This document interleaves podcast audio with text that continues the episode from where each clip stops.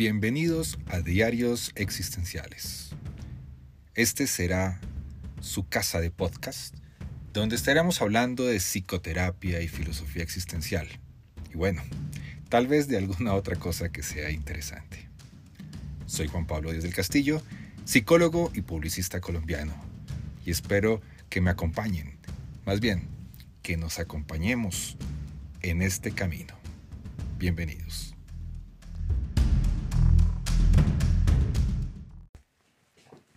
Bienvenidos a un nuevo episodio de los Diarios Existenciales. Hoy retomamos los capítulos sobre los maestros de Viktor Frankl. En el primer episodio trabajamos sobre Oswald Schwartz y todos los aportes que él realizó a la medicina antropológica, como también los realizó en la medicina psicosomática como uno de los fundadores, y cómo eso ayudó en, influyó en el pensamiento de Víctor Frankl para la formación de la logoterapia y análisis existencial. Hoy hablaremos de Rudolf Allers, otro de sus maestros de Víctor Frankl. A él hay que hacer referencia a varios elementos. Creo que con él trabajaremos varios episodios porque tiene temas muy interesantes. Hoy hablaremos de su biografía, los principales aportes que él hizo de una manera más general y nos vamos a centrar eh, también en lo que es las neurosis que él planteaba. Pero otro de los elementos claves a tener en cuenta son las críticas que él le hacía a la psicología individual de Alfred Adler, como también al psicoanálisis de Sigmund Freud. Sobre todo, estas últimas fueron muy importantes, ya que trabajó varios textos donde generaba esas críticas. Por algo era recibía el sobrenombre o el apodo o el mote, como dicen en muchos países, del anti-Freud. Así que a partir de este momento empezaremos a hablar de la vida, obra de Rudolf Adlers y su influencia en nuestro Víctor Frankl. Bienvenidos.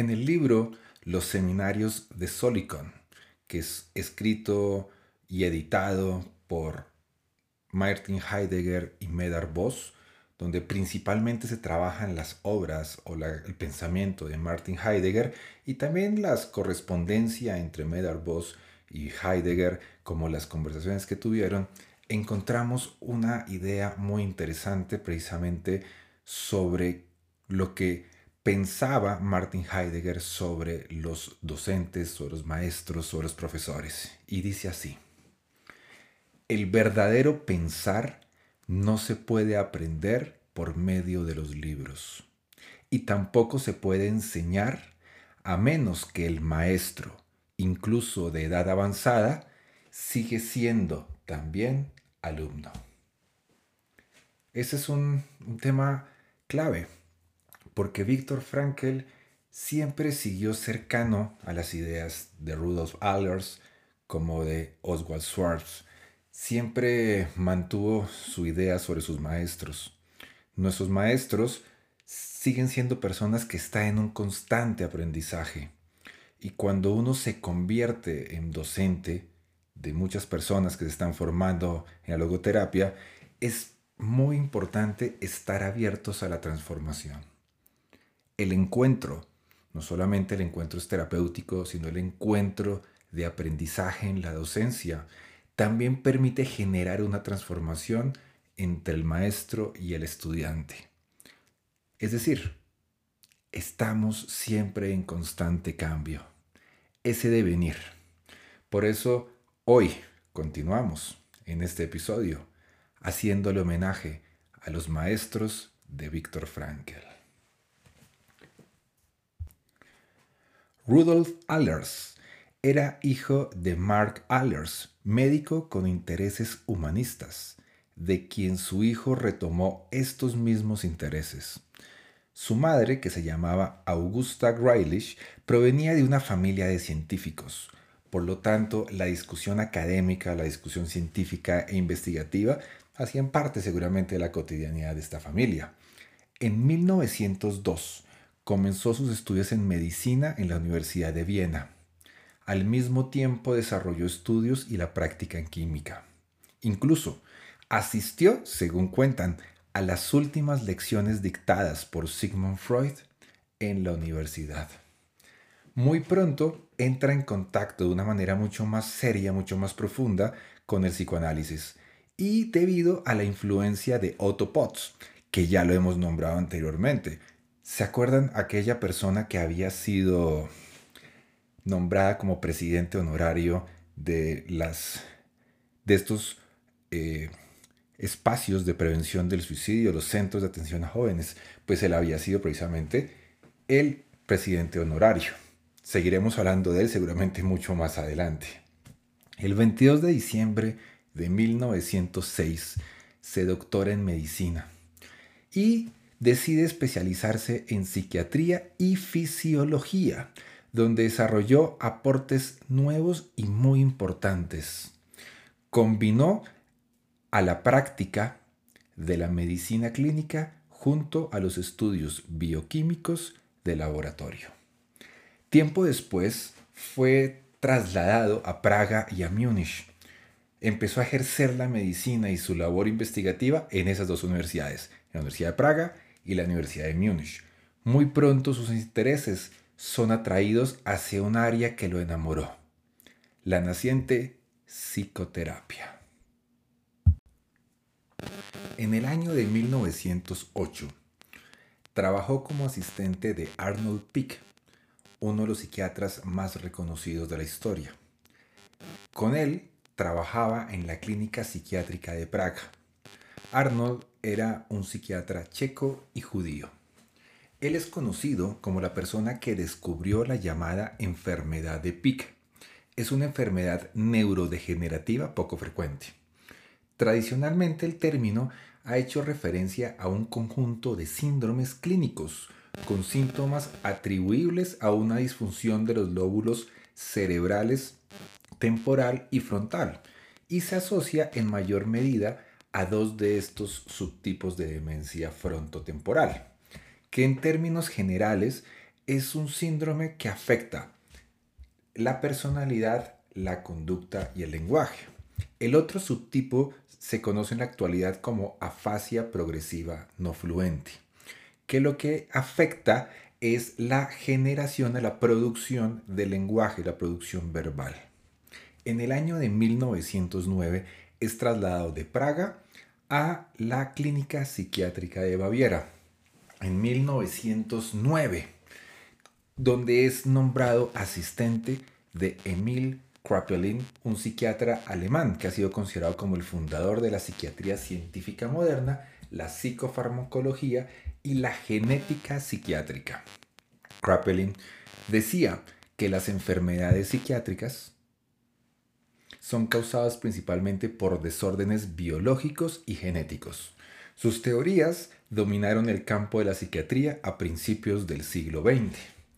Kraepelin engloba dentro del término demencia precoz aquellas personas que tienen un brote psicótico, afectivo e intelectual, y conforme van sucediendo dichos brotes, van generando una demencia a la edad temprana. También es famoso porque acuñó el concepto de paranoia para referirse a un trastorno delirante crónico. También descubrió la enfermedad o empezó a hablar de la enfermedad que se conocía en esa época como psicosis maníaco-depresiva. En la actualidad la conocemos como bipolaridad que está asociado a los trastornos afectivos en el DSM-5. Durante su estancia en la capital de Baviera, se empezó a acercar a lo que se conocía en la época como el círculo fenomenológico, en especial a las ideas de un filósofo muniqués llamado Max Scheller le interesó mucho su propuesta antropológica, es decir, la idea del ser humano en la medicina y en la psicoterapia, en el caso del mayor interés de Rudolf Allers precisamente. Así, definitivamente se alejó del psicoanálisis. De 1910 a 1914 fue nombrado adjunto de Peak y de Kraepelin, es decir, venía subiendo. Ya trabajaba en la clínica psiquiátrica de Múnich. En 1913 se desempeña como instructor de psiquiatría en la Escuela de Medicina de la Universidad de Múnich. Durante el conflicto bélico, sirvió como médico en la Armada de Austria. Debido a sus experiencias en el campo de batalla, publicó un libro que se llamaba La cura de las heridas de bala en la cabeza. Puede sonar algo poco importante para este podcast, pero lo que sucede ahí, que eso fue en el año 1916, empezó a evidenciar la conexión entre problemas fisiológicos y psicológicos. Durante esta época inició sus lecturas sobre filosofía y de esa manera nace en Rudolf Allers la convicción de que la filosofía tomista es la base más adecuada para el desarrollo de una antropología filosófica y que ésta a su vez impulsaría una psicología que abarcara tanto lo normal como lo normal. Se dedicó gran parte de su tiempo a presentar una imagen de un ser humano total, completo. A partir de 1918 y hasta el año de 1938, trabajó en la Escuela de Medicina de la Universidad de Viena en el Departamento de Psicología de la Sensación y la Psicología Médica, donde se interesaba por la neurología y realizaba investigaciones sobre la percepción sensorial el 26 de abril de 1920 pronuncia ante la Asociación de Psicología Aplicada y Psicopatología de Viena su conferencia Reflexiones sobre el psicoanálisis.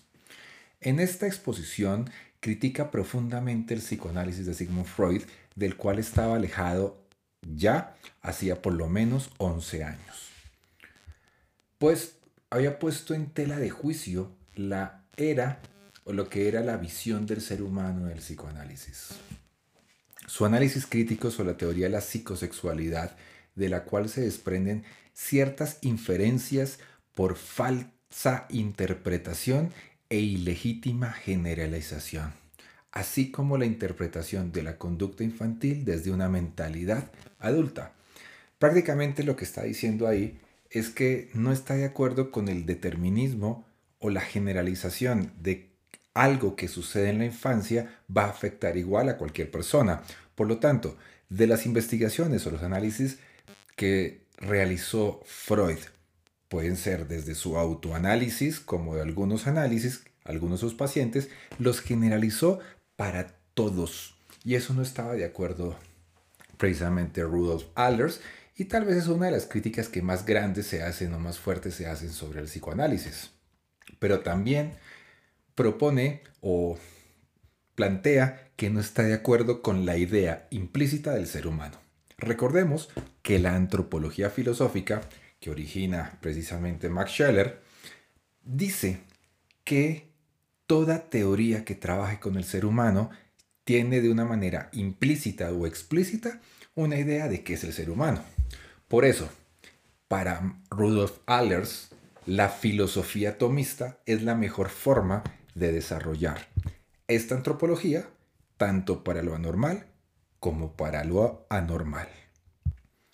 Para Rudolf Allers, una de las falacias más grandes en el conjunto de doctrinas del psicoanálisis es que cualquier persona que se preste a psicoanálisis, ya sea un paciente o sea un terapeuta, debe, acatar una petición de principio puesto que cuando el psicoanalista aplica su método, ya ha aceptado todas las proposiciones cuyos resultados va a deducir.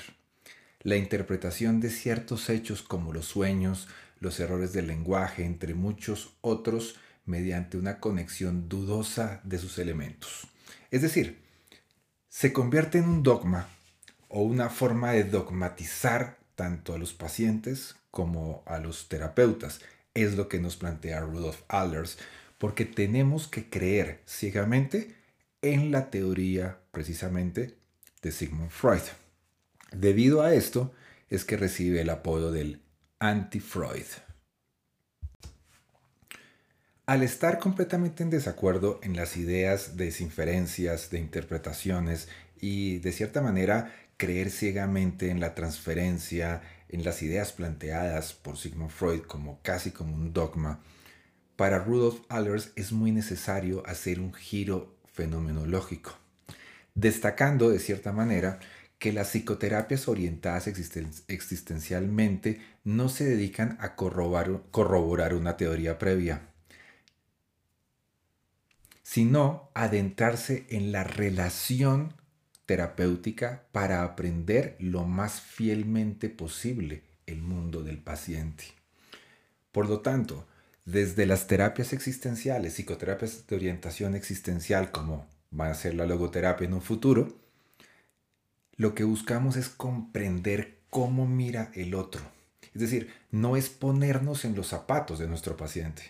Es decirle, enséñame a ver desde tu mirada. Enséñame a ver cómo ves el mundo. Este aporte fue clave en las ideas de Víctor Frankl a la hora de plantear su logoterapia.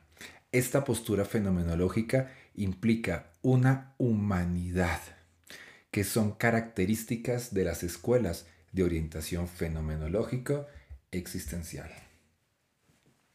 En 1920 comienza su práctica privada de la psicoterapia. En 1925 colabora con su amigo Oswald Schwartz, del que hablamos ya antes, en su libro Psicogénesis y Psicoterapia de los Síntomas Corporales. En el primero de sus artículos se muestra la influencia que estaba teniendo la teoría de la filosofía, principalmente la de Max Scheler, a quien cita de manera explícita o implícita en su nuevo discurso. Uno de ellos es el uso del término persona, que lo vamos a oír mucho también la teoría de Viktor Frankl, cuando dice que el ser humano nos es dado como persona no como un mosaico de órganos y funciones o como una suma de elementos, sino como una totalidad cuyo ser y conducta se hallan subordinados a leyes propias que sólo las caracterizan a él mismo. La individualidad, la diferencia, el ser único. Para Rudolf Allers, el médico tiene una doble función, la de teórico y la nivel práctico.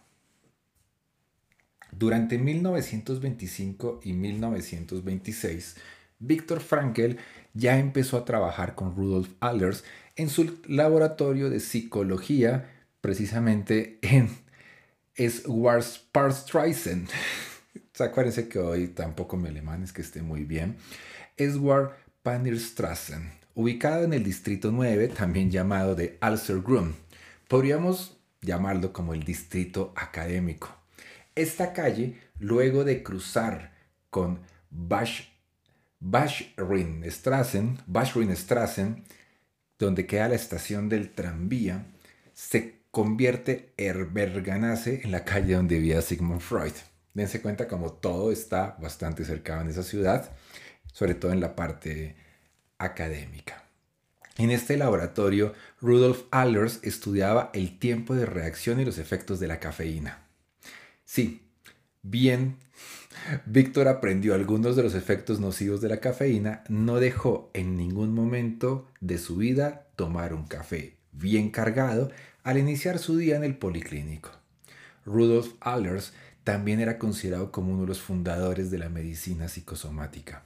Aquí entre nos, sí, hay factores adversos de tomar grandes dosis de cafeína, pero también se han descubierto cada vez que el café tiene eh, efectos muy positivos en el ser humano.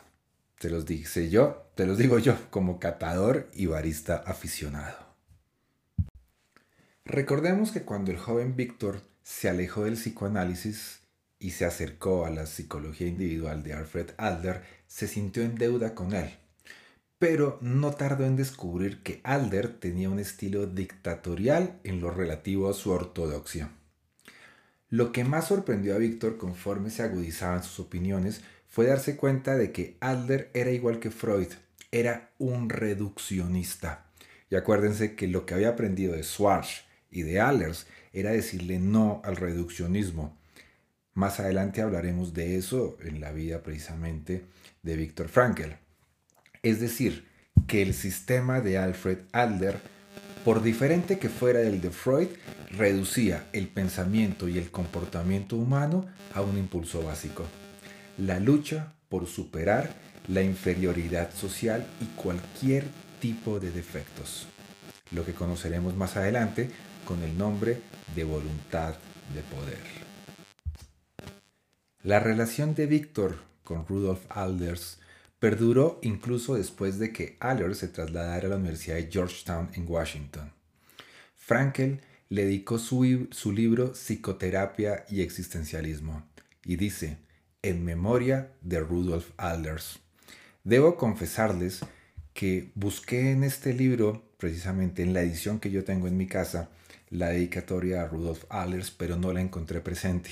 Ese libro no tiene dedicatoria, pero en el libro Un hombre llamado Víctor de Claudio García Pintos hace referencia a él. Y esto muchas veces tiene que ver con la calidad de las ediciones que muchas veces se realizan. Los editores en las traducciones eliminan páginas que creen que no son importantes, pero una dedicación a Rudolf Alders muestra su cercanía a las ideas y al pensamiento que eran tan importantes en la formación de la logoterapia de Viktor Frankl.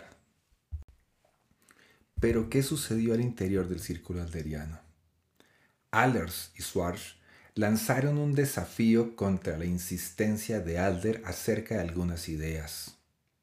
Este evento tuvo lugar en Viena, por lo tanto ellos todavía estaban en la ciudad y todavía pertenecían al círculo alderiano. A diferencia cuando Alders habla del psicoanálisis, ya se había alejado de Freud, cuando hace lo mismo con Alder, aún estaba dentro del círculo alderiano. Víctor recuerda que Alfred Alder se puso hecho una furia cuando le abandonaron. Y cuando él tomó partido parcialmente por Allers y Schwartz en vez de por Alfred Alder, me costó la cabeza, dijo Víctor Frankl. Allers y Schwartz no se anduvieron con rodeos a la hora de señalar el nuevo reduccionismo que practicaba Adler. Conforme crecía su desencanto con la, su desencanto con la psicología individual, Víctor se benefició de las opiniones y del valor que ambos tuvieron en enfrentar a Alfred Adler. Recordemos que un año atrás Víctor había pronunciado su conferencia en Düsseldorf, en el Congreso de Psicología Individual, en el que ponía en entredicho la noción adleriana de que cada uno de los síntomas y neurosis es una coartada o una excusa como un medio para alcanzar un fin. Danse cuenta que ya Víctor había estado en desacuerdo con las ideas de Adler, un año antes de lo que habían propuesto, habían hablado Rudolf Adlers y, y Schwarz. Víctor afirmaba que en ocasiones estos síntomas o señales de angustia son más bien una expresión inmediata del interior de cada persona, la expresión verdadera de uno mismo y no un síntoma de alguna neurosis y eso chocaba con la ortodoxia adleriana. Con todo y a pesar del desencanto de Víctor con la psicología individual, seguía creyendo que la sociedad podía alejarse de ese reduccionismo. Pero Adler no. Adler reaccionó de una manera agresiva y se defendió ante las críticas de Rudolf Allers y Oswald Schwarz. Víctor recordaba que Allers y Schwartz, mis maestros, a quienes admiraba, estaban en contra del psicologismo y del reduccionismo y de la visión única de los adlerianos, y anunciaron que abandonarían el círculo muy pronto. Esa vital reunión donde se presenta todo esto se celebró en 1927 y quedó grabada de una manera impactante en los recuerdos de Víctor Frankl. El propio Alfred Adler se hallaba presente cuando Adler y Schwartz expusieron frente al resto de miembros sus divergencias. Víctor estaba sentado junto a una dama y al lado de Adler, en primera fila, Cuando Allers y Schwarz hubieron acabado con su declaración revolucionaria, anunciaron su marcha a la sociedad y se fueron para no volver nunca jamás. Adler sabía, precisamente, esto lo cuenta Frankel en el libro La llamada de la vida, Adler sabía que la dama y yo también estábamos en contra de su rígida ortodoxia y que yo me hallaba bajo el influjo de Allers y Schwarz. Esperábamos que Adler subiera al estrado y se refiriera a los dos renegados. Finalmente Adler se puso de pie para hablar, pero antes se volvió con desprecio hacia ella y hacia mí. Y nos dijo, y ahora vosotros, héroes. Ante aquella extraña situación, Víctor sintió la necesidad de que debía responder. Que Alder de ciertamente se lo estaba exigiendo de esa manera. Víctor, por lo tanto, explicó que estaba de acuerdo con buena parte de las afirmaciones de Rudolf Allers y Oswald Schwarz, pero que no veía ninguna necesidad de abandonar la sociedad, porque para él las divergencias podían integrarse en el seno del círculo alderiano y así de esa manera todos podrían sobreponerse al reduccionismo que se estaba planteando tanto en el psicoanálisis como en la psicología individual, es decir, con un psicologicismo. Cuando Víctor había acabado, Adler se levantó y se burló de lo que Frankel había dicho al mencionar la dimensión espiritual del ser humano y su significado. Adler se refirió como un crío inocente que moría en la guerra y cómo cuadraba la perfecta argumentación de Víctor sobre una suerte de armonía espiritual con aquello.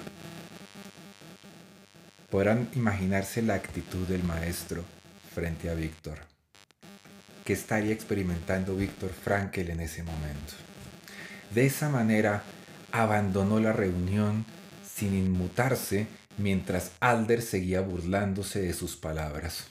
Al fondo de la sala, algunos psicoanalistas se lo pasaban de grande, con gran alegría se habían organizado los partidarios de Adler y sobre todo con la deserción de Adlers y Schwarz, porque para ellos estaban observando lo mismo que Adler le había hecho a Freud.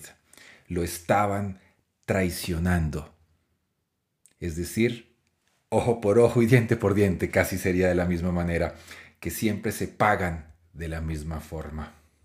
Y ahí viene precisamente lo que hablé en el capítulo pasado sobre Oswald Schwartz, de la famosa frase de Nietzsche, que si un estudiante un discípulo permanece siempre discípulo, no le está haciendo bien a su maestro.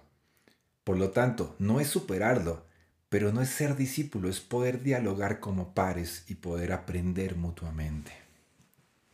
Desde aquel cónclave, contaba Víctor. Adler no volvió a dirigirme la palabra. Nunca más. Ni siquiera le devolvía el saludo. Cada vez que Víctor Frankel se acercaba a la mesa de Adler en el café Siller, él lo ignoraba o se marchaba de ella. En un primer momento, Adler se dedicó a enviar indirectas a Frankel para que abandonara la sociedad. Unos meses después, Adler acabó expulsando a Víctor imitando el estilo dictatorial de Freud. Víctor tuvo que dejar la dirección de la célebre revista adleriana con la cual él había acercado a Víctor y a Adler en el desarrollo de, esta, de, este, de esta forma de poder divulgar o difundir el pensamiento de la psicología individual. Si bien con aquello se puso, puso fin a la relación personal entre Alder y Frankel, Víctor mantuvo una estrecha amistad con algunos alderianos más notables. Rudolf Dreikurs y con Alexandra, la hija de Alder. Ella, en 1980, escribió lo siguiente. El doctor Frankel y yo formábamos parte de un grupo de amigos que solían reunirse en Viena. Víctor ingresó en las reuniones científicas bajo la dirección de mi padre, Alfred Adler, y sus observaciones siempre eran originales y daban pie a no pocas discusiones. Disfruté mucho en mi relación personal con él. Me marché de Viena en 1935 y me afectó de sobremanera saber que había sido arrestado por los nazis y que lo habían trasladado a un campo de concentración. Hoy leo sus libros e informes sobre esos años y considero que son algunos de los documentos más importantes que han caído en mis manos.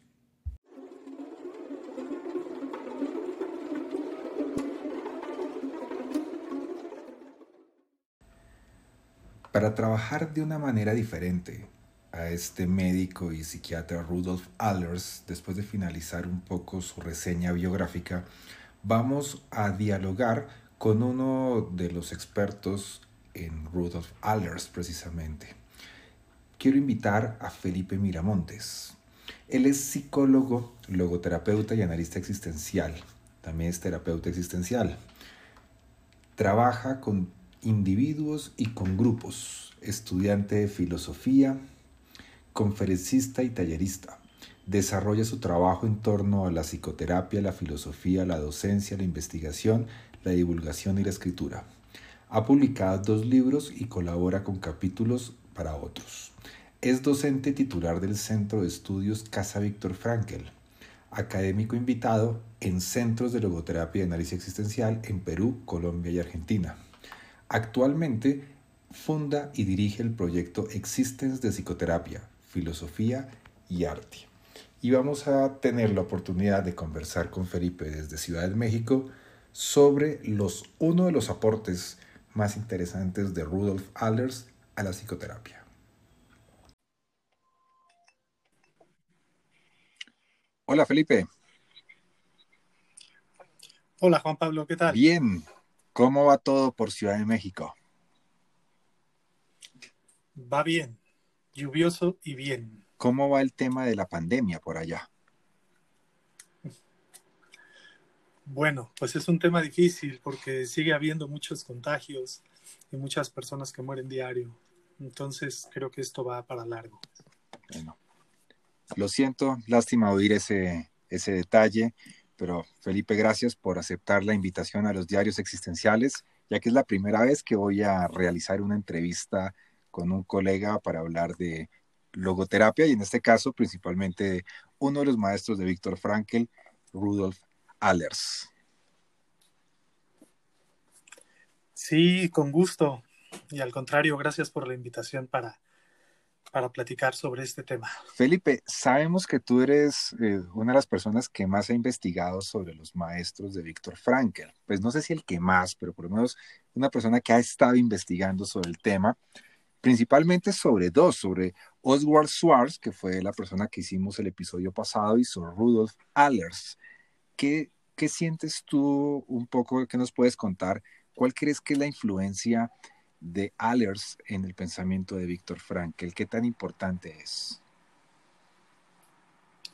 Em, bueno, creo que Allers es importante para Frankl y el análisis existencial y la logoterapia desde muchos aspectos. En, el, en la cuestión personal, creo que Allers apoyó mucho a Frankl durante muchos espacios. Gracias a Allers, Frankl em, fue un poco más reconocido en Estados Unidos y se publicó em, El hombre en busca de sentido como lo conocemos hasta hoy. Y en la cuestión profesional, ya en la cuestión este, terapéutica, eh, la cuestión fundamental que Allers eh, sembró en Víctor Frankl fue la cuestión antropológica para la psicoterapia. Es decir, que podríamos decir que toda la idea del ser humano de Víctor Frankl fue gracias a las discusiones o las conversaciones con Rudolf Allers, él lo acercó al pensamiento de Max Scheller. Sí, además también, también esa, esa fue un gran, un gran regalo que le dio Allers a, a Frankl, aproximarlo a la obra de este filósofo alemán, este, en donde Frankl se perfiló allí en, la surgiente eh, antropología filosófica, pero también en temas como la ética, fundada en una axiología, en el concepto de persona. Este, yo, yo diría, si me permites decirlo así, que Allers le abrió la puerta a Víctor Frankl al pensamiento de Max Scheller desde una eh, perspectiva antropológica y Frankl se encontró con, con toda una habitación repleta de, de, cuestiones filosóficas que aprovechó. Pues me parece muy interesante eso porque gracias a seguramente haberlo presentado, haberle presentado a Max Scheller, le permitió encontrar eso que le faltaba a Frankel, que bueno, vamos a hablar de eso en, un episodio mucho más adelante, pero de esa manera Allers le da una importancia o le presenta a Frankel a alguien tan importante como Max Scheller para la obra y la logoterapia como tal. Así es, así es. además que Rudolf Allers es, además de ser un médico, psiquiatra, también devino en filósofo. Entonces, eh, quizá la forma de, reflexionar y la forma de eh, abordar la psicoterapia también fue una fuente de, inspiración para, para Víctor Frankl. Me parece muy interesante eso que estás planteando, pero quiero que hablemos un poco ahora es de los aportes de Rudolf Allers a la psicoterapia. ¿Estás preparado para que conversemos de eso? Sí, por supuesto.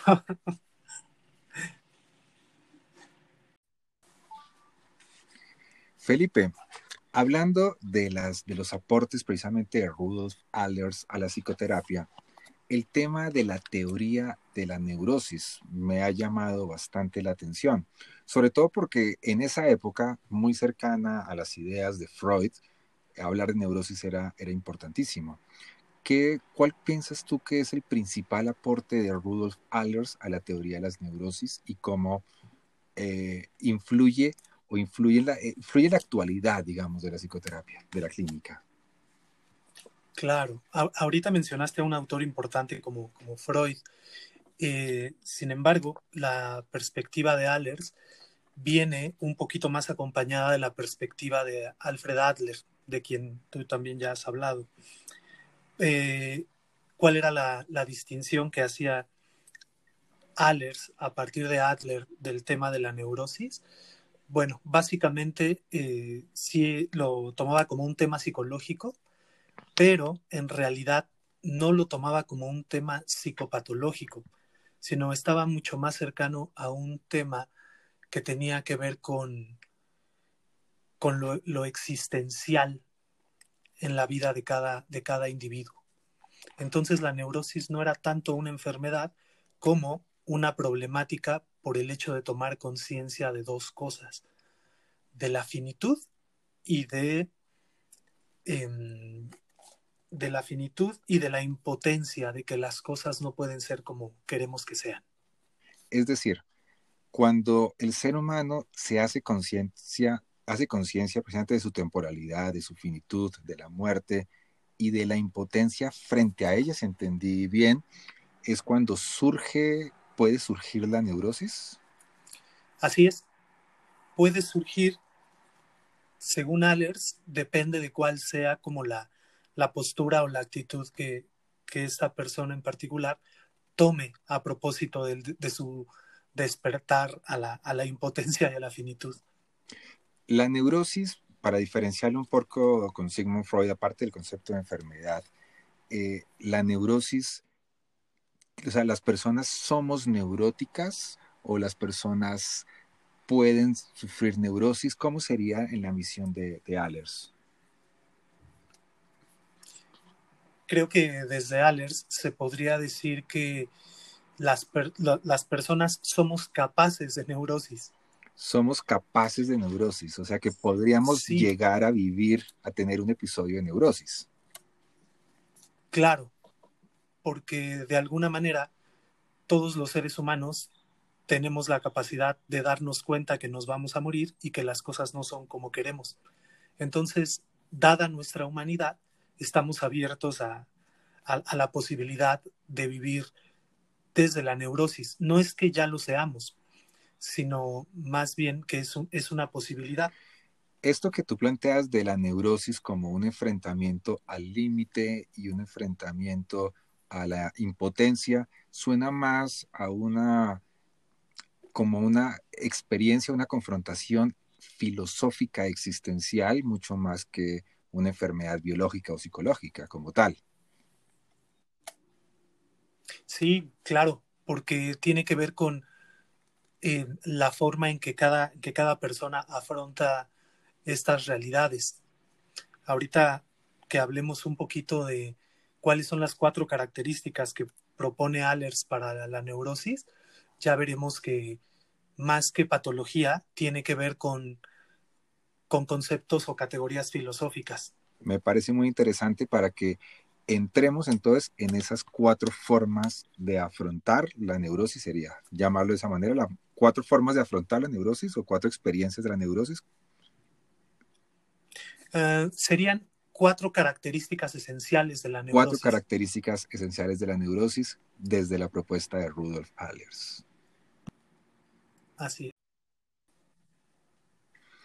Bueno, Felipe, en tu libro precisamente Encuentro y Relación de Frankel, Allers y Schwartz, tú dices algo de esta manera. Quien afirma que como consecuencia de las vivencias de finitud e impotencia puede engendrarse la angustia. Así que hablemos un poco de la angustia para Rudolf Allers. ¿Qué nos explicas? ¿Qué nos puedes explicar de ella? ¿En qué consiste esto? Claro. Bueno, eh, em, tomemos entonces la angustia como este primer rasgo distintivo presente en la neurosis. La angustia, según Allers, surge en el momento en que la persona se da cuenta que es finita, que va a morir en algún momento, y también surge cuando se da cuenta que todos sus deseos no pueden ser cumplidos porque el mundo no está a su disposición y la vida no comienza y no acaba cuando él quiera. Entonces, eh, tomando eso bien, una persona puede llevar su vida de buena manera, incluso eh, pensando un poquito desde Víctor Frankl, hablaríamos de una vivencia del sentido de eso, pero desde la neurosis lo que se genera es una angustia que no podríamos llamar todavía una angustia existencial, filosófica, sino una angustia que tiene una reacción frente a ese, a ese descubrimiento de la finitud y la impotencia.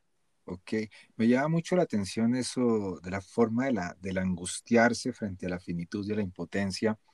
Es como una especie, me da la sensación como de capricho, como una sensación de no aceptar la humildad ontológica frente a los límites del ser humano, por poner un poco los, las categorías que plantea Jaspers.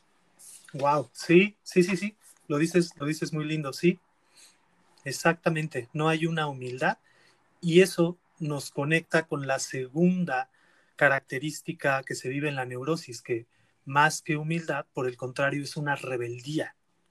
La rebelión, dice Allers.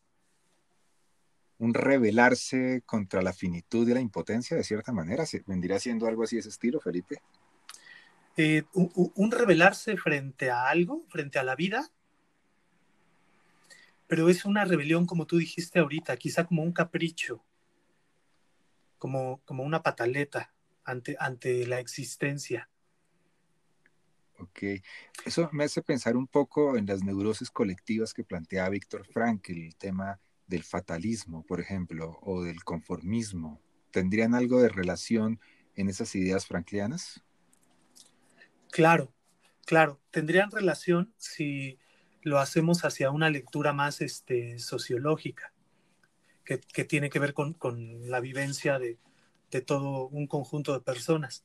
Aunque este, la manera en que Allers lo, lo, comenta quizás sea un poquito más desde lo individual, pero sí tiene esa aplicación que tú dices, podría tenerla. Eso me suena un poco a una pregunta pensando un poco en Medar Voss, en la analítica del Dasein, él, a él le importaba mucho la pregunta, ¿por qué no? ¿Por qué no te podría pasar esto a ti? Como te conecta con tu humanidad. Eh, de cierta manera, la rebelión es una forma de negar su misma humanidad. Así es. Y es una forma de dar respuesta a esa pregunta del por qué no, como desde un intento de superioridad, pues porque soy yo, porque a mí no me tendría que pasar, porque no estoy preparado, etcétera, etcétera. Entonces sí, es, es, una rebelión frente a, frente a ese reconocimiento de que a mí también me va a pasar o me está pasando. Es decir, porque yo soy alguien bueno, no deberían pasarme cosas malas, casi que podríamos decir eso. Sí, y yo creo que esta cuestión sorprende a la persona, ¿no? Totalmente, totalmente.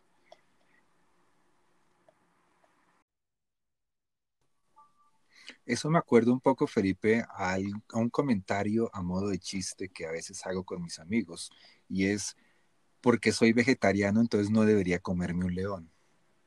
Algo así.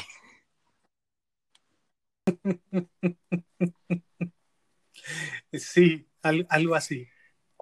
Algo así. Es una, la rebelión es como una forma de negar la humanidad, de cierta manera. Es como verse como que a mí no debería por qué pasarme esto.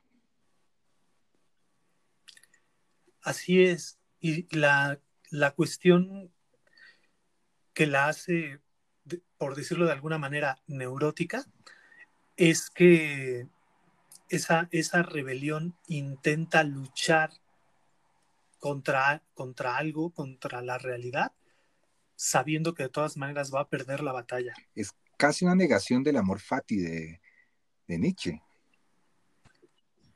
Sí, tal cual. Sería la persona que le diría no a ese ser espiritual del eterno retorno y le diría, te odio, eres lo peor que me ha pasado en la vida por querer que repita toda eternamente igual, de cierta manera. Pero bueno, pues creo que nos estamos yendo para otro lado. Felipe, el punto, el tercer, la tercera característica que mencionas tú es lo inauténtico, la inautenticidad en la neurosis. ¿Qué nos cuentas de eso? Sí, bueno, tú, tú sabes el tema de la inautenticidad, por ejemplo, en Heidegger, recae mucho en este hecho de, vivir como si no me fuera a morir. Ajá. ¿Mm? Si lo entiendo bien, un poquito va por ahí. Entonces, aquí en Allers, esta vivencia inauténtica en la neurosis va un poquito aparejado a ello. Eh, vivo de ciertas maneras eh, contrarias a como podría vivir. Em, vivo como si yo fuera el dueño de, mi futuro, como si yo pudiera decidir cuándo y cómo me voy. Entonces, este, la inautenticidad puede, puede caer en, desde tres diferentes lugares. Es lo que, es lo que propone Allers. Una, una, una forma de inautenticidad es la de decir o sentir una cosa, pero vivirme de otra.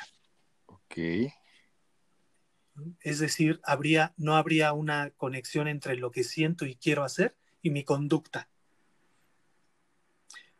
Otra sería, otra forma de inautenticidad sería estarme viviendo desde dos lugares distintos, como acomodándome. ¿no? Si estoy contigo me comporto de una manera, pero si estoy con alguien más me comporto de otra, aunque sean eh, opuestas, diametralmente opuestas. Entonces me voy acomodando ahí.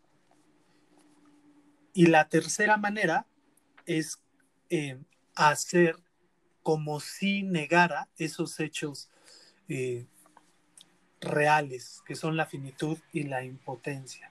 Ok, me, suena mucho eso, de cierta manera, a, a, esa idea del humanismo norteamericano sobre la coherencia de pensar, actuar y pensar, sentir y actuar de la misma manera. ¿Es cercano o estoy equivocado? eso que mencionas sería cercano a, lo, que podríamos llamar autenticidad. Ajá. Sí, pues sí, puede ser. Es decir, que la, puede, ser? que la autenticidad en Allers está cercana a la congruencia del humanismo, de cierta manera. Eh, de cierta manera sí, y podríamos agregar algo que tú dijiste hace rato. Correcto.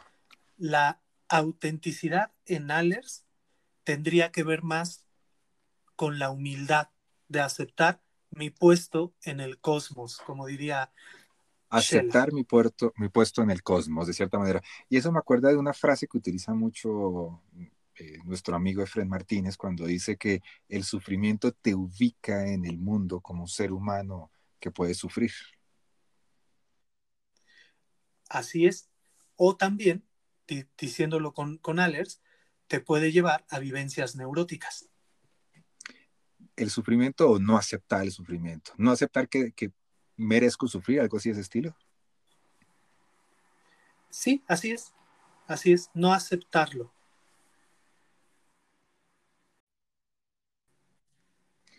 Esto que planteas, Felipe, sobre la autenticidad y la inautenticidad en Rudolf Alders me llama mucho la atención por dos cosas y tiene que ver con eh, la mención a Martin Heidegger porque como veremos en otro episodio que haré sobre Rudolf Alders, porque voy a seguir hablando sobre él, él no, era, no quería mucho la filosofía de, de, Martin Heidegger, a veces le, le molestaba tanto neologicismo, invento de términos, ese tipo de cuestiones, no, no le gustaban mucho sus ideas. No, le parecía un malabarista del lenguaje. Un malabarista del lenguaje, ese era el término que no lograba encontrar, acordarme, digo. Sí, y, obviamente no es una palabra eh, agradable, ¿no? Sino está dicha con, una intención eh, negativa. Después de haber estudiado, antes de hablar del cuarto elemento, la cuarta característica del neuroticismo, ¿qué nos puedes comentar un poco? Mejor no, esta pregunta la dejamos para después, pero vela, pensando. Hablamos un poco sobre la personalidad de Rudolf Allers, me gustaría que habláramos ahorita en un momento, ¿no? que me parece que puede ser como muy, muy fuerte, muy, muy estricto con muchas cosas a veces. Tú me contarás. Hablemos más bien de cuarta, la cuarta característica precisamente del neuroticismo que tiene que ver con el egocentrismo. Claro. ¿Podemos hacer nada más una anotación de la tercera?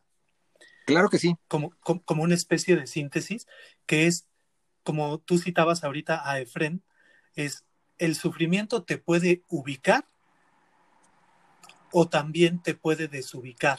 Depende de cómo lo, cómo lo vivas, cómo lo afrontes. Si, lo, si, si te desubica, entonces estás más encaminado a vivir una manera inauténtica. Y desde ahí, entonces ahora sí conectamos con la, con la cuarta característica de la neurosis, que es el egocentrismo. Ese famoso del que se habla tanto, ¿no? En la psicología popular.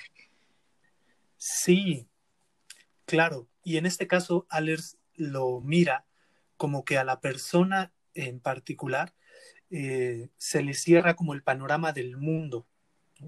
Solo se ve a sí mismo y deja de ver a los otros, deja de ver los valores, deja de ver el mundo, deja de ver otras cosas que también hay en la realidad. Entonces, fíjate cómo el, la neurosis para Allers es una manera de, de cerrarnos en lugar de vivirnos como apertura al mundo. Es decir, la neurosis es una forma de cerrarse al mundo y la aceptación de abrirse. ¿Fue lo que entendí bien? Así es. Me gusta mucho una, una aquí mm, transcribes algo de, de Allers que me llama mucho la atención para, para cerrar un poco este punto de la neurosis y es este, esta frase literal, entre comillas. Solamente aquel hombre cuya vida transcurra en una auténtica y completa entrega a las tareas de la vida naturales o sobrenaturales, podrá estar libre por entero de la neurosis. Aquel hombre que responde con un decidido sí a su puesto de criatura en general y de criatura con una específica y concreta constitución. ¡Wow! Suena maravilloso. Suena, suena hermoso. Sí. Si lo traducimos al lenguaje que conocemos de la logoterapia y del análisis existencial, sabemos que Frankl bebió mucho de esto. Vemos la influencia. Porque estamos hablando de... Sí, claro.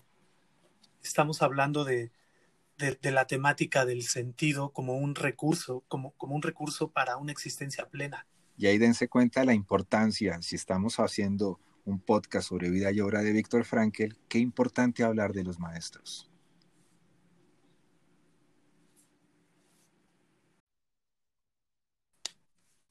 Más adelante me gustaría que pudiéramos conversar sobre lo que tú sientes sobre este libro y los aportes de los maestros a Víctor en todo el desarrollo de logoterapia, ¿te parece? Claro, me parece perfecto. Te tengo unas preguntas que me están generando mucho ruido. Como diríamos, estoy haciendo, poniendo entre paréntesis para formularlas. Y es, ¿de qué manera esto pareciera que también se relaciona con las ideas de los cuatro supuestos básicos de la existencia de Irving Yalom? ¿Qué piensas tú al respecto? No lo sé. Sería una opinión, porque sabemos, pues no sabemos si se lo hayan leído, pero es que yo siento que hay una cercanía en la idea de la neurosis, un poco relacionado con lo, que para Yalom es no aceptar los cuatro, la forma en que me relaciono con los cuatro supuestos básicos de la existencia, muerte, libertad, sentido vital y la soledad. Así es. Sí, no sé, no, no, había pensado la posible relación entre ellos, pero ahorita que lo, que lo comentas, a mí me, me, me da la impresión de estar hablando de dos cosas distintas. Porque por un lado, Yalom lo que dice es que a final de cuentas, esos cuatro supuestos básicos eh, son como un punto al cual llegamos y desde el cual partimos, ¿no? porque son los fundamentos eh, que, que, que, tiene nuestra existencia. Y curiosamente, lo que pienso de, lo que acabamos de compartir de Allers es que estas cuatro características serían como la negación de los fundamentos de la existencia. Ok. Bueno, y la pregunta que te hice sobre la personalidad de Allers, ¿qué nos alcanzas a contar de cómo, cómo percibes la personalidad de Allers a través de las investigaciones que has hecho? Sí, bueno, de acuerdo a eso, y por ejemplo, teniendo en cuenta las palabras que Franklin le dirige en un discurso unos meses después de que muere ahí en, en 1963, eh, los testimonios que hay de sus alumnos de filosofía en, en sus últimos días de vida, parece que Rudolf Allers era, para empezar, un buen maestro, un buen compartidor de conocimientos, pero también de sabiduría de vida. En todo caso, además, se comportaba como un buen católico, porque lo era. Tenía esta, esta aproximación caritativa hacia sus alumnos, se daba, se entregaba, eh, era abierto a compartir sus conocimientos, también sabía decir firmemente con lo que no estaba de acuerdo con otros autores, por ejemplo, Jung, Binswanger. Todo eso puede que no se vea tanto en la obra, pero en las cartas que se dirige con, con Víctor Frankl, sí, sí que se nota eso. Él tiene una influencia también muy importante en todo el desarrollo, porque creo que fue los primeros que empezó a hacer psicoterapia existencial, diríamos, aunque no se ha tenido en cuenta de esa manera aunque sea más tomista, perdón, es más tomista. Sí, pero mira, esta, esta, esta, este comentario nos va a dar mucho que estudiar. Em, uno de los estudiosos de, la obra de Allers lo, lo llega a no, el primer analista existencial, incluso antes que Martin Heidegger. Wow, palabras mayores. Pero eso seguramente veremos si en el próximo episodio lo podemos mencionar. Para cerrar, quiero contarles que con Felipe tuvimos una crisis que nos enfrentó a nuestra posibilidad de neuroticismo, pero la superamos avante, y es porque pasaron de fondo vendiendo tamales oaxaqueños y se nos antojó, pero bueno, paramos la grabación y seguimos la entrevista en otro momento. Lástima, pero queríamos, quería compartirles eso porque eso es lo lindo de México. Extraño tanto esa gran comida. Extraño tanto las amistades y espero muy pronto vernos por allá, Felipe. Ojalá que sí, Juan Pablo. Mientras tanto, qué bueno que nos acercamos por estos medios y bueno, alcanzaste a captar un poquito el folclore cotidiano. Y Felipe, agradecerte por estar acá en los diarios existenciales. Eres la primera persona que invito a distancia para una entrevista. Es, es un honor y un gusto, Juan Pablo. Y, y si me permites, también eh, algunas cosas que te he comentado en otro momento, que es muy lindo retomar este, a los maestros de Frankl de esta manera, porque a lo mejor las personas que nos escuchan no lo saben, pero tanto Allers como Schwartz son personas prácticamente olvidados en la historia de, de, la medicina y la filosofía. Y entonces traer, traerlos a la, a, la, a la vida actual este, pues hace resaltar su trabajo y en este caso su relación con Frank. Entonces, gracias también por eso a ti. Gracias por haberme compartido este libro hace ya tres años, si no estoy mal, que de esa manera pude acercarme para poder realizar estos podcasts. Felipe, ¿algún maestro que quieras hoy mencionar antes de que cerremos?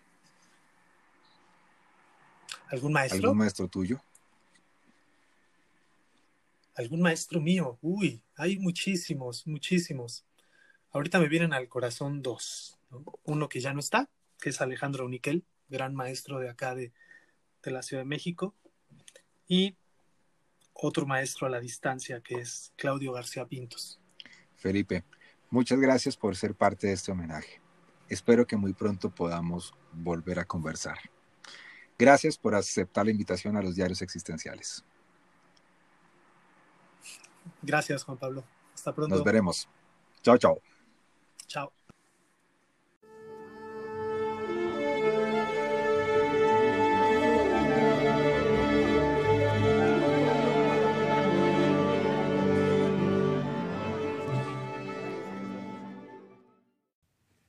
Y así de esta manera cerramos un episodio más del homenaje a los maestros de Víctor Frankl. Hoy hablamos sobre Rudolf Allers, más conocido como el anti-Freud. Como les dije, de él vamos a hacer un nuevo episodio, donde hablaremos de por qué es titulado como el anti-Freud. Y también hablaremos un poco las cartas entre Viktor Frankl y Rudolf Allers. Muchas gracias por acompañarme. Perdón. Muchas gracias por acompañarnos. Soy Juan Pablo Díaz del Castillo y desde los micrófonos de los diarios existenciales, gracias y nos vemos en una próxima oportunidad y que tengan un día pleno de sentido de vida. Un abrazo.